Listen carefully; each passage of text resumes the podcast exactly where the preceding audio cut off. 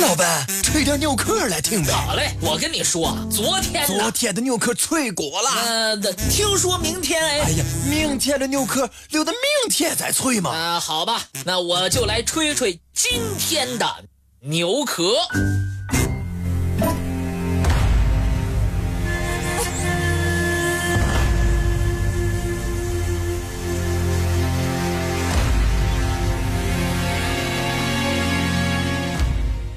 战争带来的是硝烟和死亡，历来被热爱和平的人们所憎恶。人们很早就把战争写进历史，用以纪念，同时也用以昭示战争给人类带来的巨大破坏。历史上发生的大大小小的战争有很多，离我们最近也最大的一次。便是第二次世界大战。二十世纪中叶，法西斯战争的幽灵在世界上空徘徊。如今，这个幽灵已经被热爱和平的人们燃起的正义之火烧得灰飞烟灭、魂飞魄散。然而，当人们循着历史的轨迹回望，云局波局的第二次世界大战时，会发现其中有难以忘却的人物，有惊心动魄的战士，还有感人至深的情怀。而最能引起现代人关注的，便是二战中那些至今也说不清、道不明的未解之谜。尽管。随着各国保密档案的一步步解密，一些未解之谜得到了进一步的揭示，但仍有许多二战之谜的真相不得而知。有好奇心，才有探索的欲望。二战当中最瑰丽的一道风景，就是它的谜，这也吸引着我们去回顾它，去思索它。希特勒为什么那么神经质而又丧心病狂？他是如何从一个流浪汉发展到迷惑众生、把德国绑上一架超级战车的战争狂人的呢？敦刻尔克之战，德军为何在胜利指日可待之际放走了大批英法盟军？罗斯福因何在获悉日军即将对美展开攻势之后？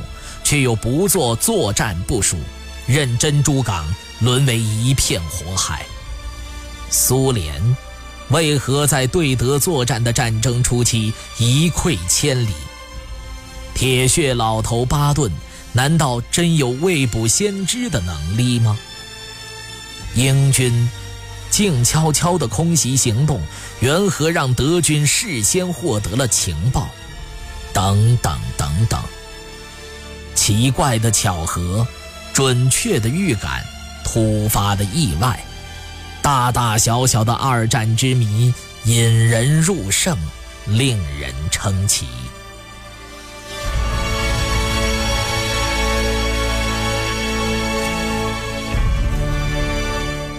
战争是一群政治家和野心家发动的游戏，卷入其中。并付出代价的是期盼和平的人们。在希特勒掀起的二战中，打响第一枪的竟然是一个为纳粹卖命的反纳粹者。或许，这就是非正义者必败的预兆。作为一场非正义的战争，纳粹德国是军队的精神支柱。那就是纳粹主义，这种极端的种族歧视引领着整个德国步入邪恶的境地。许多德国人在希特勒的号召下成为疯狂的纳粹拥护者。难道二战时期的德国人民不渴望和平吗？仍有不少心怀正直感的人是清醒的。在疯狂的战争时期。他们与纳粹进行着暗地里的较量。在科学界，情报界乃至德国高层军官里面，反纳粹者们参与到各种秘密的、希望能阻止希特勒发动战争的活动中。二战最初的那场战役，快速击溃波兰，使“闪电战”三个字从此闻名于世。威海姆·卡拉瑞斯上将，他的阿布维尔情报机构起到了关键作用。正是他们在战役进行之前就破坏了波兰的桥梁、公路、铁路等基础设施。以至于波兰甚至还没来得及集结好军队，就遭到了灭顶之灾。一九三九年四月底，德国与波兰还处在表面上的和平时期，希特勒已经开始了入侵波兰的准备工作。卡拉瑞斯上将从德国最高统帅部接到一个特殊使命，要求阿布维尔。立即成立十六个战斗小分队，为德国进攻波兰做好前期的准备工作。最高统帅部特别赋予阿布维尔战斗小分队一项权利，即对波兰宣战前的十二小时，可以对其实行挑衅行动，以便为战争的发动寻找借口。八月二十四日中午。卡拉瑞斯接到最高统帅部赫塞戈中校的通知，元首决定在八月二十六号凌晨四点十五分进攻波兰。八小时之后，赫塞戈中校再次通知卡拉瑞斯的小分队，必须在第二天早上八点开始行动。卡拉瑞斯立即对他手下的战斗小分队发出了向波兰行动的命令。几个小时之后，也就是八月二十五号晚上，赫塞哥再次紧急通知卡拉瑞斯，元首因为政治原因推迟了进攻波兰的时间，要求卡拉瑞斯尽一切可能阻止阿布维尔战斗小分队的行动。可是，卡拉瑞斯的命令已经发出去了，要立即收回成命。也不是那么容易的事儿。卡拉瑞斯及其助手通过电台通知小分队回到德国境内。经过大量的努力，除了一支小分队没有得到通知之外，其他所有的小分队都被卡拉瑞斯所阻止。而这支没有接到通知的小分队由阿波特·海涅中尉指挥，当时。正在执行占领波兰一条名叫加伦克夫的火车通道的任务。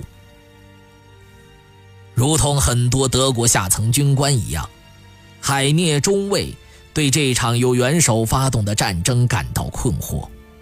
虽说他只是军队中的一个小小的卒子，但对于是非黑白仍有着自己的见解。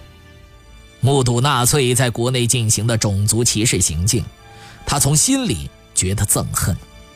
作为一名反纳粹者，就在几周前，他还和一些志同道合的朋友聚在一起讨论希特勒打算进攻波兰的事情。所有的人都认为，这个行动是毫无顾忌的把德国推上了一条不归路，除非有人推翻希特勒的政权。对小人物而言，这个目标似乎太过遥远。在德国军队中，像海涅中尉这样的人为数不少。正当这个时候，海涅中尉被选中指挥战斗小分队，来为他反对的这场战争铺平道路。身不由己的海涅，只好硬着头皮。上阵了，因为没有接到改变命令的通知，他带领着他的小分队按原计划开始了行动。八月二十六号凌晨，海涅指挥小分队向波兰的火车通道开火，守护铁路的波兰警察猝不及防，很快就被打跑了。在很短的时间内，海涅的小分队。占领了邻近的火车站，任务完成了。海涅带领小分队在那儿等待着自己人的装甲车开来。可是，时间一分一秒的过去了，就是不见有德国装甲部队来。是出了什么问题吗？